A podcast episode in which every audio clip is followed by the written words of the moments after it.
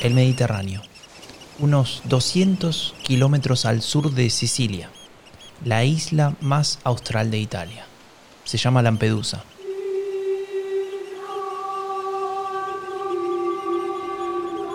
Estamos en julio de 2013 y el Papa Francisco hace su primer viaje como líder de la Iglesia Católica. Arroja una corona de flores desde su barco en memoria de las miles de personas que se ahogaron intentando alcanzar la costa europea. El Papa quiere dar una señal, un gesto hacia esas víctimas de un contexto desfavorable en sus países de origen y hacia la comunidad internacional. Sin embargo, en tierra firme, algunos dirigentes no los ven como víctimas, al menos no necesariamente.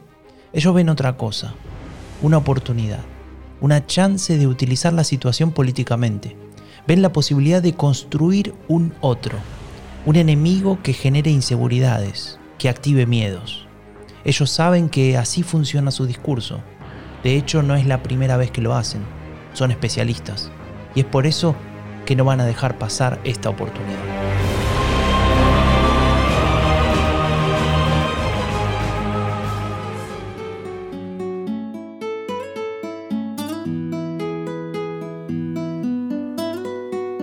Derecha radical es peligrosa, por lo que dice, por lo que quiere y por lo que esconde, pero sobre todo porque cada vez tiene más poder. Y lo peor es que no nos dimos cuenta. La elegimos, la votamos, le entregamos nuestra confianza. Todavía estamos a tiempo de detenerla, de impedir que su virus del odio se siga expandiendo. Queremos desenmascararla, contarte cómo nos mienten, cómo juegan con nuestras emociones. Yo soy Franco de Ledone y te doy la bienvenida a Epidemia Ultra el podcast que te cuenta lo que esconde la derecha radical. Hoy presentamos Italia, la instrumentalización del otro en el discurso identitario, o por qué la derecha radical necesita un enemigo.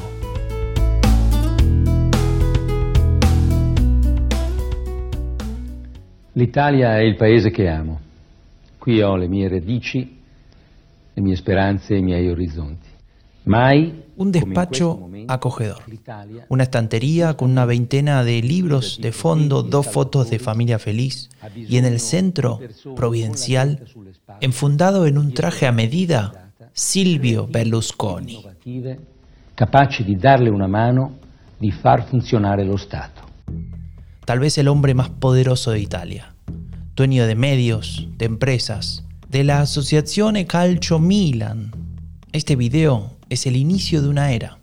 Estamos en 1994. Berlusconi es el padre del neopopulismo en su país.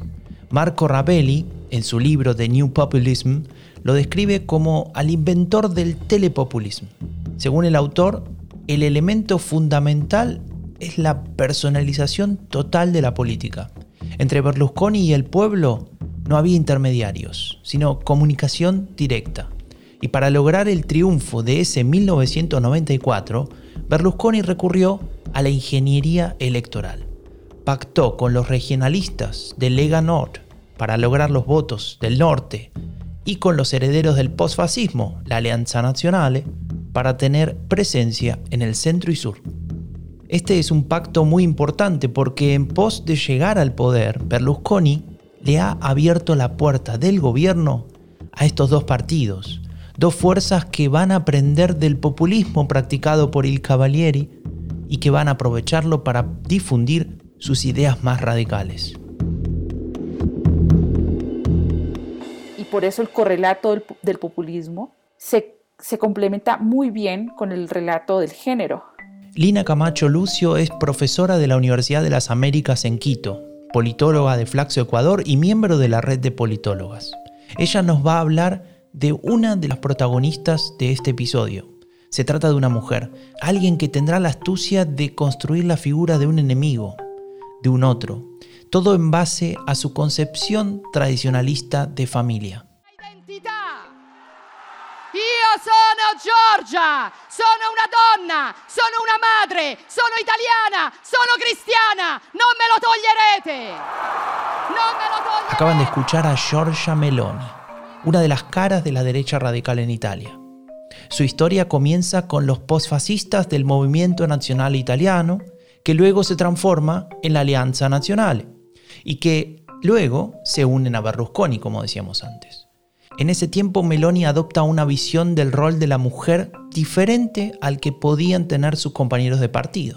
Hay una gran diferencia entre una idea tradicional de la mujer, que es aquella que la mujer solamente debe estar en espacios privados y dedicarse al cuidado de su familia, mientras que en la categoría de lo tradicional moderno se, están aquellas mujeres que consideran que además de la reproducción eh, deben dedicarse al espacio de lo laboral. Y el Estado debe darles todas las oportunidades a las mujeres madres para que, aún siendo madres, desempeñen ese rol histórico. Y en segundo lugar, puedan ser incluidas en la fuerza de trabajo. Esa es la ideología que tiene Meloni con respecto a eh, estos roles tradicionales de género. Esa visión podría sonarte contraintuitiva, es decir, podrías esperar que la derecha radical tenga una visión más tradicional de este tema, como la que describe Lina Camacho al inicio, pero esto ya no es así, o al menos no necesariamente. La mujer independiente, que tiene un rol protagónico, que trabaja, que no es una máquina reproductora, está presente en el discurso de muchas lideresas de diferentes ultraderechas. Marion Maréchal en Francia o Rocío Monasterio en España son ejemplos de ello. Sin embargo, esto no significa que ellas sean liberales.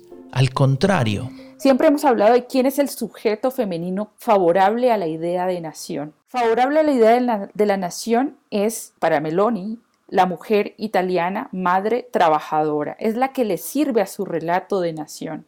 Es una nación que quiere abrazar a la identidad italiana. No quiere abrazar otro tipo de identidades. No quiere abrazar la identidad musulmana, no quiere abrazar la identidad de los migrantes.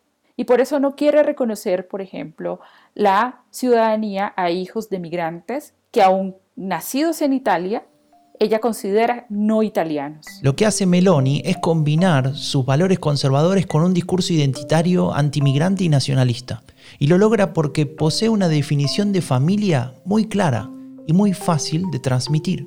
Hombre-mujer, mujeres, madres que trabajan, familia heterosexual que básicamente responde a una idea de moral de la nación.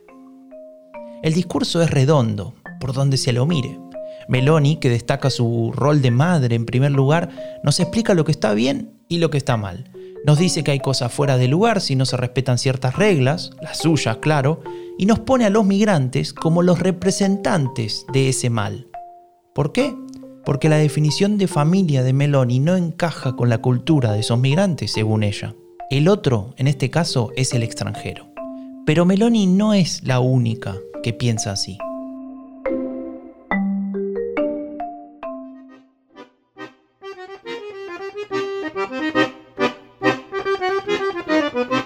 Y el enemigo de, este, de estos fenómenos, de estos partidos, eran eh, Roma, primero, Roma entendido como eh, el gobierno nacional, había el, epíteto Roma ladrona, que era el eslogan principal de la Lega, y eh, los italianos del sur, básicamente. Este era el clivaje.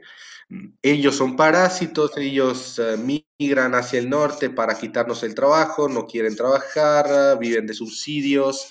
Es un discurso de derecha en general, conservador, por ende, en el comienzo era un fenómeno conservador, pequeño burgués, pero no tenía carácter de derecha radical. Estamos hablando de la Lega, o como solía llamarse la Lega Nord. ¿Por qué cambió de nombre?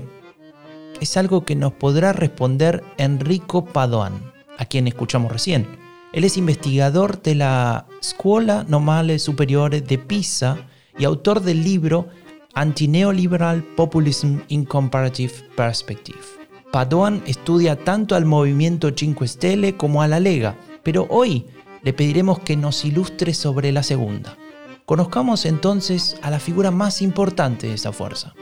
Y no, no estoy hablando de Matteo Salvini, estoy hablando de alguien que para Lega Nord es un prócer.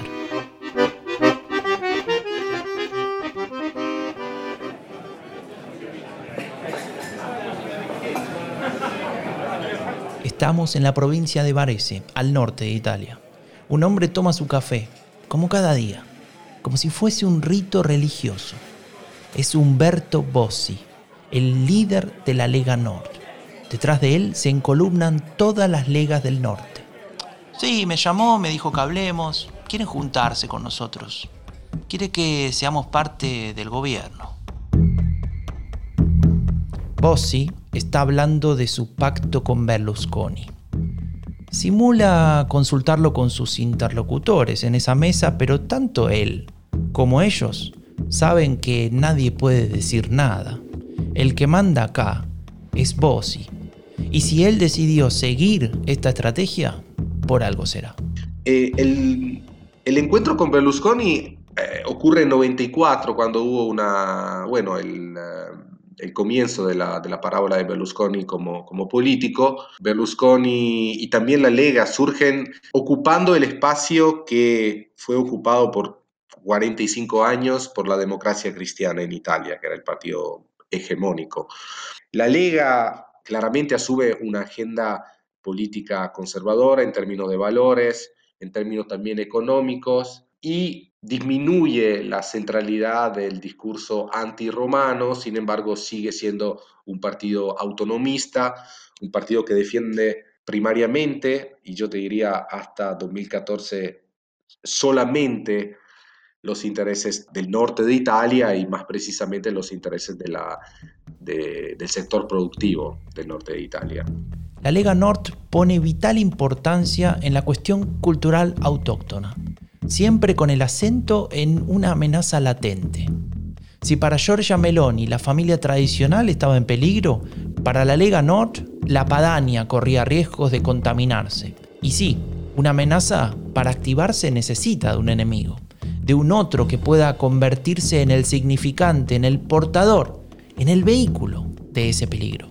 También esto es muy, muy importante para entender el discurso de la Lega, un discurso muy regional, muy provincial, muy identitario a nivel de eh, identidades subnacionales. La defensa de nuestras, uh, por ejemplo, de los idiomas del norte, de los dialectos, la defensa de nuestra forma de vivir, la defensa del cristianismo. Y como todo buen jugador, la Lega Nord, con Bossi al frente, tenía un comodín disponible, una carta para jugar en caso de que hiciera falta recargar fuerzas. Hasta hace un par de años, la Lega seguía teniendo en el artículo 1 de su estatuto como objetivo político del partido la independencia de la Padania, que sería el norte de Italia. El discurso de la independencia era un discurso que, que, que, iba siendo abarcado cuando el partido necesitaba eh, recuperar su identidad de oposición, identidad radical, identidad de lucha, pero cuando el partido tenía que gobernar, este discurso venía bastante escondido, quedaba, quedaba bastante bajo las cenizas. ¿no? Recapitulando, la alianza entre los tres partidos logró su objetivo, gobernar Italia. Un país que venía del cimbronazo del manipulite, el proceso judicial que investigaba una inmensa red de corrupción en todos los estamentos, especialmente en la política. Sin embargo, si algo nos enseñan las telenovelas es que los triángulos amorosos siempre terminan mal. Y efectivamente, este no fue la excepción. La Lega rompió y ya solo quedaron dos, la Alianza Nazionale de Giorgia Meloni y Forza Italia de Silvio Berlusconi. ¿Cuánto duraría este matrimonio por conveniencia? Pasaron algunos años y en 2007 Silvio y Giorgia formalizaron su unión. No, no, no se casaron, no. Hicieron algo aún más riesgoso. Fusionaron sus partidos políticos. Dieron a luz el Popolo de la Libertad, o sea, el pueblo de la libertad. Y fue un éxito. Juntos ganaron en 2008. Con la ayuda de la Liga que había vuelto a pactar con Berlusconi, porque digamos que los triángulos amorosos son complicados, pero esa es otra historia. Sin embargo, nada es para siempre. La relación se fue resquebrajando y el amor se perdió, si es que alguna vez hubo. El gran problema fue la decisión de Berlusconi de apoyar el gobierno de Mario Monti en 2011. Allí el sector de Meloni rompió definitivamente y la alianza se extinguió. Para Berlusconi no era un gran problema. Él ya tenía un nombre, un respaldo, un electorado. De hecho, volvería a ser gobierno. Pero, ¿y para Meloni? ¿Qué le quedaba a ella? Nada. Se iba con las manos vacías, al llano, a empezar de nuevo. ¿Era el fin de su carrera política?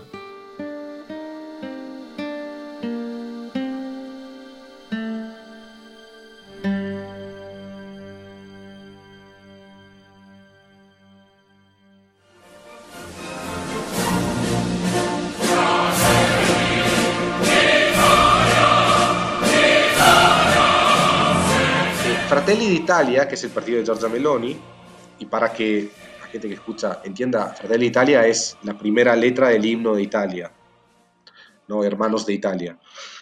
Eh, Fratelli d'Italia nace como un partido muy chico, la verdad, políticamente irrelevante, que tiene un 2-3%, eh, que incluye a gente posfascista de nuevo, gente que se había salido de Alianza Nacionales por ser demasiado centrista. El partido de Fratelli d'Italia es Giorgia Meloni, yo te diría. En Fratelli d'Italia, Meloni comenzó a desplegar sus capacidades de liderazgo y a la vez de radicalización. La familia, los valores, la italianidad, todo en torno al concepto de madre, o mejor dicho, al concepto de supermadre.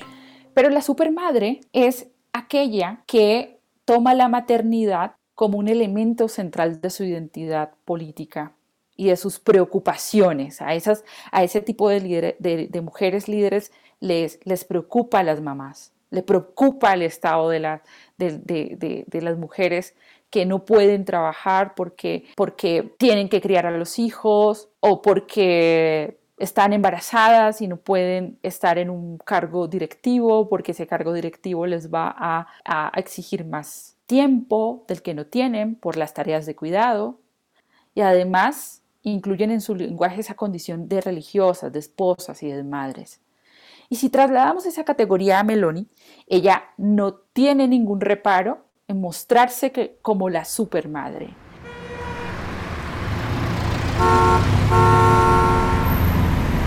Roma, Italia, marzo de 2016. La capital italiana se mueve frenéticamente como siempre. Estamos en campaña. Hay elecciones y se elige alcalde o alcaldesa. Al menos eso es lo que desea Giorgia Meloni, candidata por Fratelli d'Italia. En la vereda de enfrente aparece un candidato de Forza Italia. Sí, sí, de Berlusconi, ese ex aliado de Meloni.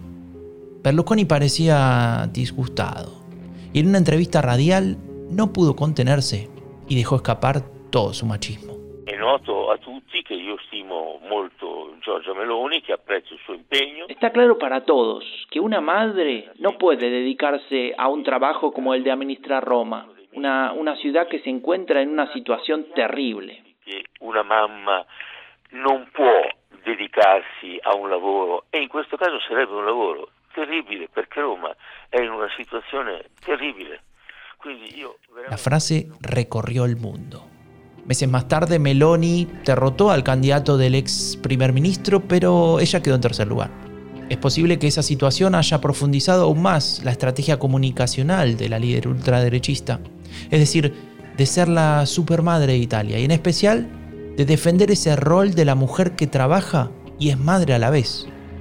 Pero mientras leo estas líneas, no puedo evitar preguntarme, y seguramente vos te preguntarás lo mismo. Entonces, ¿Meloni es feminista?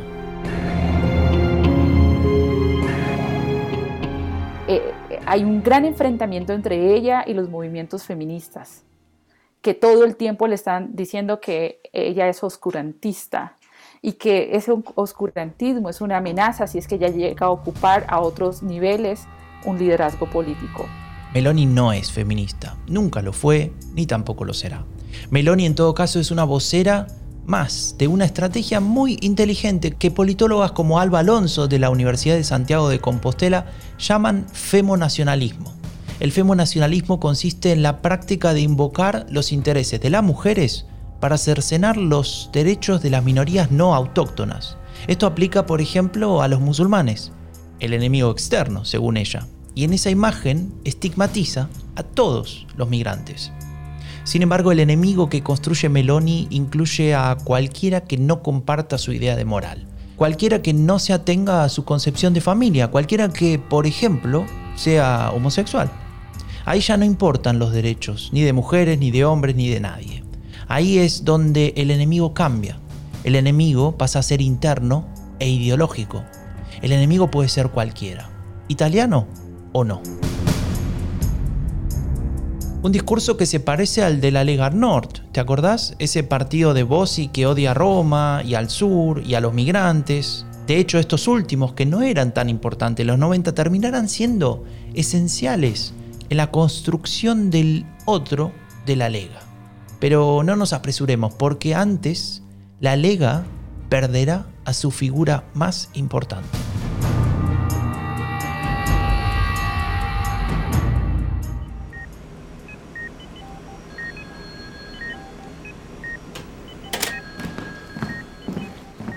Trata de un accidente cerebrovascular, pronóstico reservado. La noticia sacude a Lega Nord. Humberto Bossi, el líder, el prócer, tiene que retirarse, al menos por un tiempo. El partido queda descabezado. ¿Es posible Lega Nord sin Bossi? Un joven milanés está al acecho, pero no se apresurará Esperará pacientemente. De hecho, no se equivoca, porque sus enemigos internos no pueden dejar de tener problemas y como dice aquella famosa frase, no interrumpas a tu enemigo mientras se está equivocando. A la enfermedad de Bossi se sumó una serie de casos de corrupción que involucraban a su círculo más estrecho. La vieja guardia estaba tambaleando, pero el golpe de knockout llegaría en 2013 en las elecciones parlamentarias.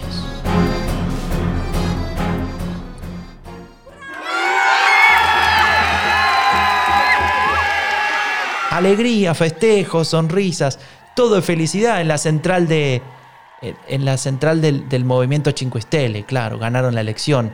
En el local de la Lega Nord decepción total perdieron la mitad de los votos. No encuentran consuelo, salvo por aquel joven milanés que te mencionaba antes. Él no, no, no está contento, claro, pero ve una oportunidad.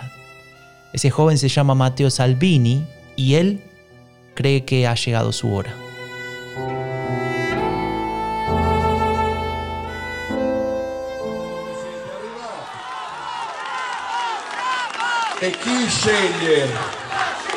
Fascista, madonna, sempre le stesse cose dicono. Madonna che noia. Fascista, fascista, nazista, razzista, populista, sovranista. Sono orgogliosamente italiano e combatto per il bene degli italiani. È questo il mio... Soy todo, pero soy orgullosamente italiano. Eso es lo que le responde Salvini al grupo que protestaba y le gritaba fascista en su acto en Melfi, al sur de Italia. Estamos en 2019. Salvini lidera la Lega desde 2013. Y no, no, no dije mal el nombre del partido. Salvini lo cambió, le quitó el norte, le llevó varios años, pero logró su objetivo, convertir a su partido en una fuerza nacional. Inicialmente Salvini no abandonó el discurso norte-céntrico. Su manera de diferenciarse probablemente iba más por el costado de, un anti-europeísmo muy fuerte, un discurso muy, muy xenófobo, muy xenófobo, que iba a marcar mucho más eh, la diferencia entre, digamos, los del norte y Europa y los inmigrantes extranjeros, más que el norte y Roma. Eso, eso sí se notaba en el discurso de Salvini, una, un giro la, hacia la derecha radical, abandonando parcialmente los discursos autonomistas.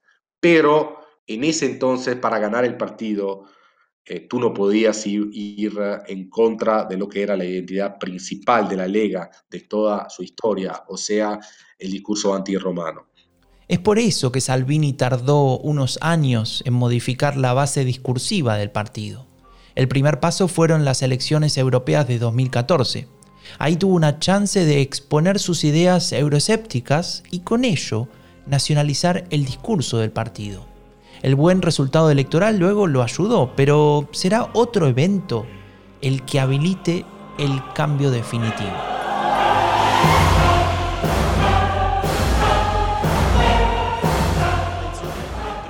Se vince Trump, eh, se Putin eh, continua a fare quello che sta facendo, se avanzano la Le Pen, se in Gran Bretaña... Matteo Salvini expone su posición respecto a la llegada de los refugiados.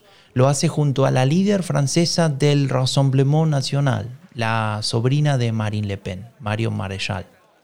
Estamos en 2016, el año del Brexit, el año de Trump, el año en el que Salvini se comienza a consolidar como un líder político nacional en Italia. En apenas dos años tendrá el puesto de ministro del Interior. Podrá llevar adelante sus políticas antimigración sin problemas, pero ahora mismo está preparando su última movida. Eh, en 2016 hubo también, y eso también es muy importante, la cuestión de, los inmigrantes, el aumento de inmigración a través del mar Mediterráneo y el discurso xenófobo de Salvini empezó a tener mucha resonancia también en el sur, en ese sur que Salvini había básicamente insultado por 20 años. Pero ahora, con la ola migratoria, eh, se creó las condiciones para que este discurso resonara y eh, la Lega empezó a, tener, a, subir en los sondeos también en el, en el, en el sur. Eh, lo que cambió fue la prioridad que en el país se percibía, ¿no? Eso ayudó muchísimo al proyecto de Salvini para que, para que despegara efectivamente. En diciembre de 2017, Salvini es reelegido como jefe de su partido y logra el apoyo para que en las elecciones del año próximo su partido ya no tenga norte en el nombre. De ahora en más será la Lega.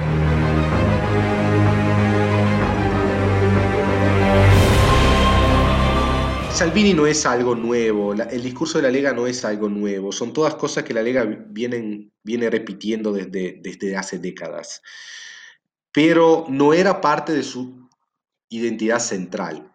Con Salvini, con Salvini eh, asume una centralidad mucho mayor el tema identitario, el tema cultural, el tema de los migrantes. Y aquí aparece ese enemigo, el migrante para su tiempo como ministro del Interior, el tema migratorio fue clave. Y es que Salvini estaba reutilizando todo lo que había aprendido en su partido sobre estigmatizar al otro, sobre cómo convertirlo en el chivo expiatorio de cada problema, sobre cómo transmitir la idea de una sociedad homogénea y en especial con miedo. Que, básicamente era los mismos, los mismos discursos que 20, hace 20 años la Lega hacía contra los del sur, de Italia. Ellos se vienen acá, nos roban las viviendas, nos roban, ah, van a recibir subsidios, son parásitos. Es exactamente lo mismo. Solo que ahora el fenómeno migratorio, digamos, nacionalizó esta manera de ver al mundo, de ver eh, eh, la sociedad y de interpretar la sociedad y los conflictos sociales. Lo que explica Enrico Padoan es revelador. Nada es nuevo, nada es novedoso. Lo único que cambia es el objeto, el target, el enemigo discursivo, el que le permite a la derecha radical enmarcar la discusión en el terreno más favorable para ella. Este éxito de Salvini, con la llegada al gobierno y con la sobreexposición mediática de lo que hacía o decía todo el tiempo, parecía un camino directo a la silla de primo ministro pero todos somos falibles y Salvini cometió un exceso de confianza.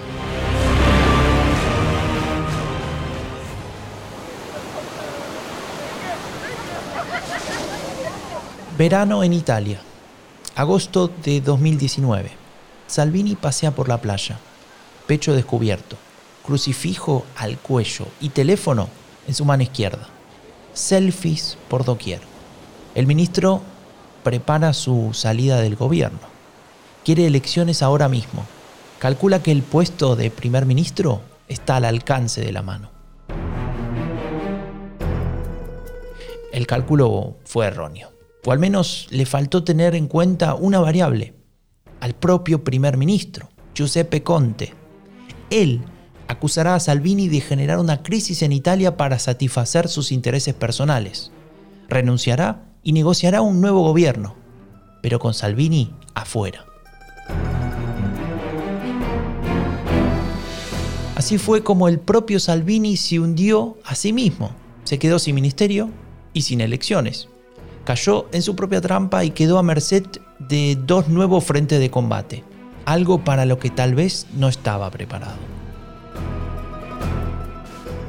Giorgia Meloni, hasta en 2018, cuando hubo las elecciones eh, eh, nacionales, legislativas, si no me equivoco, sacó un 4 o 5%, ¿no? no fue un, resultado particularmente importante. Lo que le permite tener mucha importancia es el hecho de que Salvini se alía con, eh, con el 5 Estrellas para formar un nuevo gobierno, dejando afuera a Giorgia Meloni y su partido de la coalición uh, gubernante. ¿no?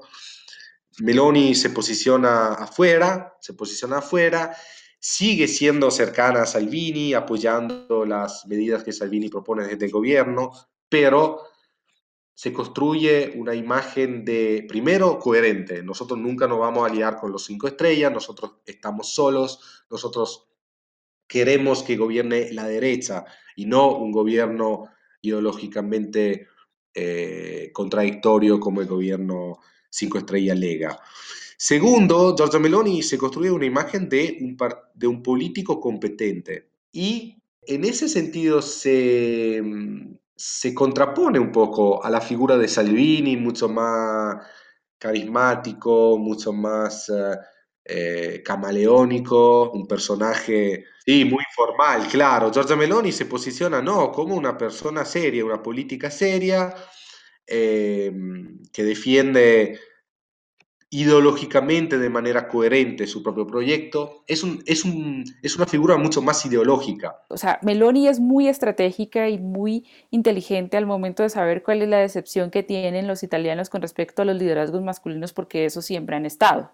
Entonces, cuando emerge un liderazgo femenino, pues básicamente dices, ok, aquí hay algo nuevo, una mujer además que responde a los valores tradicionales, ahora vamos entonces a que ella sea la madre de esta nación. Es muy probable que siga en esa línea como el de líderes de partidos políticos de derecha de Dinamarca, quienes se consideran las madres de la nación. El crecimiento de Fratelli d'Italia, a través de la figura de Meloni, se contrapone al ocaso tal vez temporal de Salvini.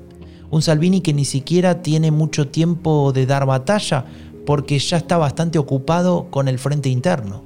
En la Lega hay muchos descontentos. En la Lega quedan rencores. En la Lega no todos fueron felices cuando dejaron de ser el Partido del Norte.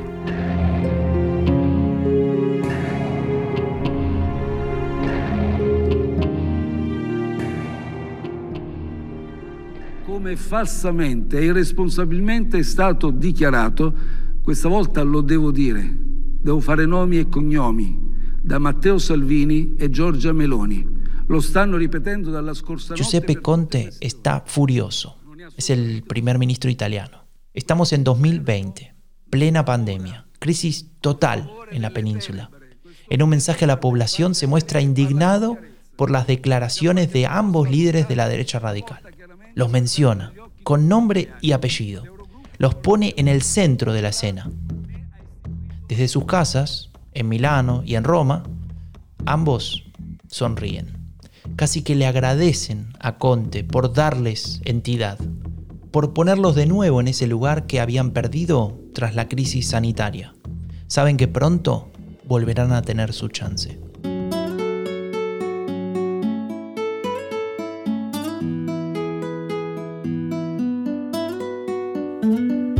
Meloni y Salvini no son lo mismo, sus estilos son diferentes, sin embargo, no dejan de tener muchas similitudes.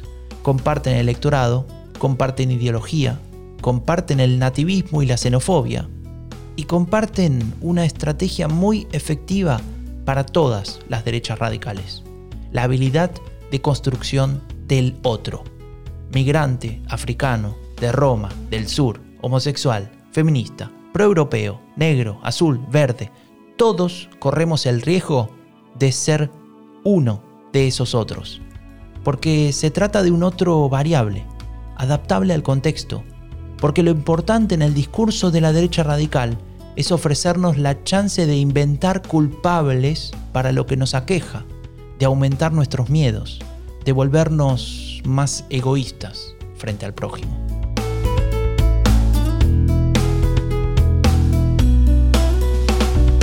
Yo soy Franco de Ledone y esto fue Epidemia Ultra, el podcast que te cuenta lo que esconde la derecha radical. Este episodio fue posible gracias a la colaboración de Lina Camacho Lucio, profesora de la Universidad de las Américas en Quito, politóloga de Flaxo Ecuador y miembro de la red de politólogas. Y también gracias a Enrico Padoan, investigador de la Escuela Normal Superior de Pisa y autor del libro Anti-Neoliberal Populism in Comparative Perspective. Y para cerrar, un agradecimiento especial a Simon McMahon por sus comentarios a la hora de diseñar este episodio. Idea, locución y edición, Franco de Ledone. Guión, Romina Ballester y Franco de Ledone. Producción ejecutiva, Tomás Pérez Bisón.